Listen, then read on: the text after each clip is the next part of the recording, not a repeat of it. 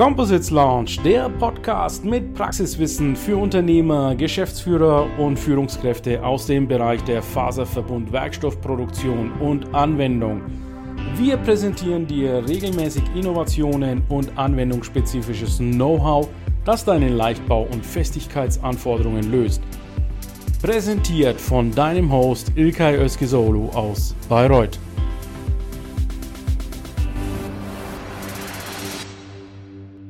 Wonderful good afternoon, dear LinkedIn community and composites expert out there.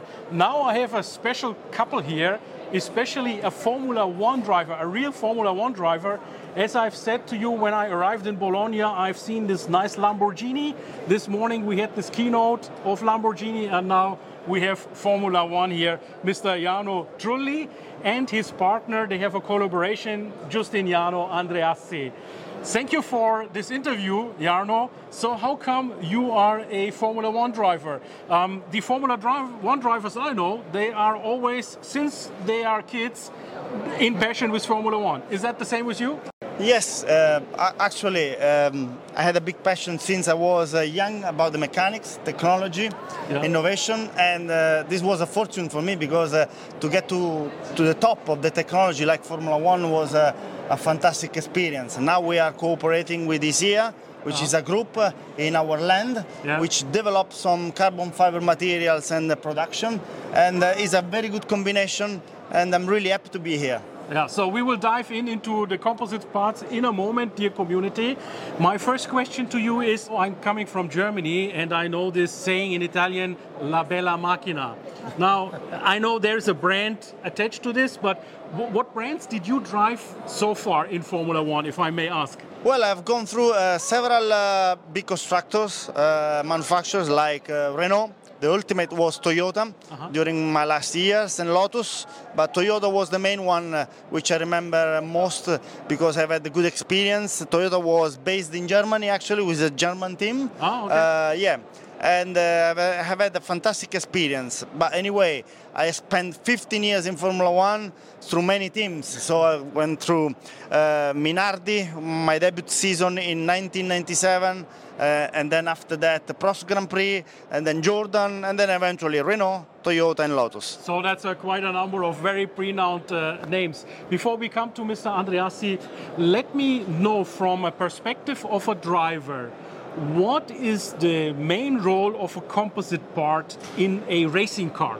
Well, the main role is very important because nowadays uh, all most of the parts are made uh, in composite, mm-hmm. uh, especially because the strength combine the strength and the lightness. Yes. So in Formula One, this is very, very important because Formula One is all about technology, innovation, and is the peak of the motorsport. The performance. Correct. Yeah. So.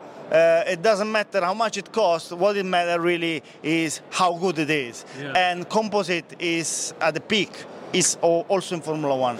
Another question is when we are talking about composite materials in motorsport, the high performance motorsport, are we talking always about carbon composites?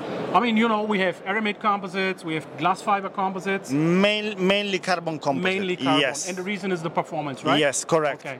So, Mr. Andreassi, you have um, a company. Just explain us what your company is busy with uh, and what is the main main projects uh, you are supplying into this industry? We are an Italian company. We are uh, at the same latitude of Rome, but on the east coast, mm-hmm. and we work for aerospace industry. Mm-hmm. Now we are working for the development of the new cryogenic tank Type 5 without liner inside yes. for aerospace as a tank for hydrogen mm. and for oxygen for the new Vega rocket for the European Space Agency. So, uh, Type 5, just for our uh, LinkedIn community yeah. who are maybe not so much into the hydrogen, uh, Type 5 means really there's no other liner other than yes. composites inside. Yes and therefore nothing. you have a extremely lightweight but very strong yes, composition yes, there, yes. right? Normally the standard is now it is a Type 4 yeah. in which there is a liner inside yeah. to avoid uh, to guarantee the permeability of the tank, yeah. while in Type 5 there is no liner. Yeah. and it is very interesting uh, structure. Now it is for aerospace. Yes. It is not for other kind of market, but And- we can move. Yeah, and, and tell me now we are moving a, bit, a little away from the motorsport. It's aviation, obviously. Yes. And in the aviation, is it that they are wanna they wanna go to the maximum of the weight reduction? Yes. That they are not having this metallic liner.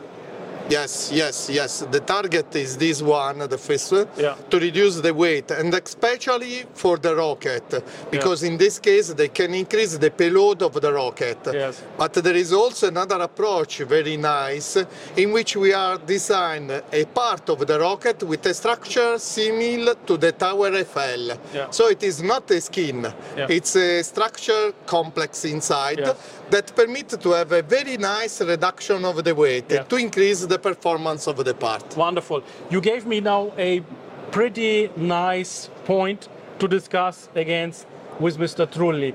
The question to me is, or to you, now we're talking hydrogen, we are talking electrification of racing cars. Today you have petrol, regular petrol, right? Uh, so how do you see this as a driver, the future technologies like hydrogen, uh, petrol, or yeah, electrification? As well, I can say that as well, we don't have any more standard petrol. So even in the petrol industry, there is a kind of a sustainability process uh, that is going through and is emerging step by step. Uh, I think that already this year Formula One uh, is introducing a special petrol, uh, and for the future, anyway, we are talking every day about sustainability, uh, trying to be more green and look after um, our uh, our world. Well, so, gentlemen, we've talked about technology, we have talked about ra- racing cars and aviation. Anything innovative coming up from your side? The biggest innovation is back home that they cannot really show us. It's, a- Okay, it's a big a one, it's a big machine. But some technology is also here. Yes, this is a towpreg. This is a new material that we are able to produce with the It's same a Tau preg, right? towpreg. Tau preg, yeah. This is uh, we are able to produce thermoplastic and thermosetting one, Yeah. and uh, we have also the capability to produce material with our technology. Our target is not to sell this material. Material, but the, To develop machine the- yes, Process. this Yeah, is process. what we Yeah. do. What other processes do you have in your factory? This is uh, um, an automotive prototype component uh, that we manufactured by the use of a prepreg uh, by compression molding. The prepreg uh, is reinforced by recycled carbon fibers coming from pyrolysis. So we also demonstrated the possibility to increase the properties of this material by the application of a customized formulation of sizing Yeah. of the fibers coming from py- pyrolysis because the fiber coming from pyrolysis uh, don't have the, the sizing. Yeah, we have a laboratory in which we test filament winding for towpreg, Yeah. AFP, that it is the acronyms of automatic fiber placement, Yeah. ATL, Yeah. automatic tape laying. And we have also machine to do the test for pressure vessel, Yes. because for hydrogen you need to reach a very high pressure, like for example 2000 bar. Okay. With this pressure, also the water become comprimible one. Yeah. It's very strange pressure. So, Mr. Trulli, it was really nice to talking to you here at Jet Pleasure. Forum Italia.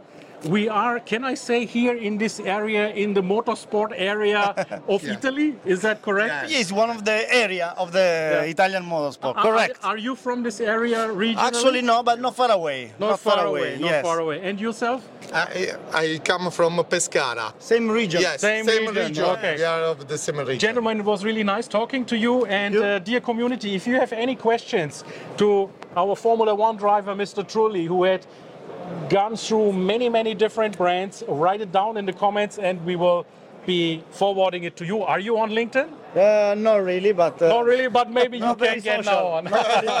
okay. Thank you so much, also Mr. Ah, Andreassi, for this nice you. interview. Thank you. Der Composites Launch Podcast gefällt dir? Dann empfehle diesen bitte weiter. Du willst noch mehr Tipps zu Composites oder Sichtbarkeit in LinkedIn? Vernetze dich mit Ilkay Özki auf LinkedIn und trete der exklusiven LinkedIn-Gruppe Composites Launch bei. Dort wirst du dich mit Gleichgesinnten über die neuesten Technologietrends austauschen.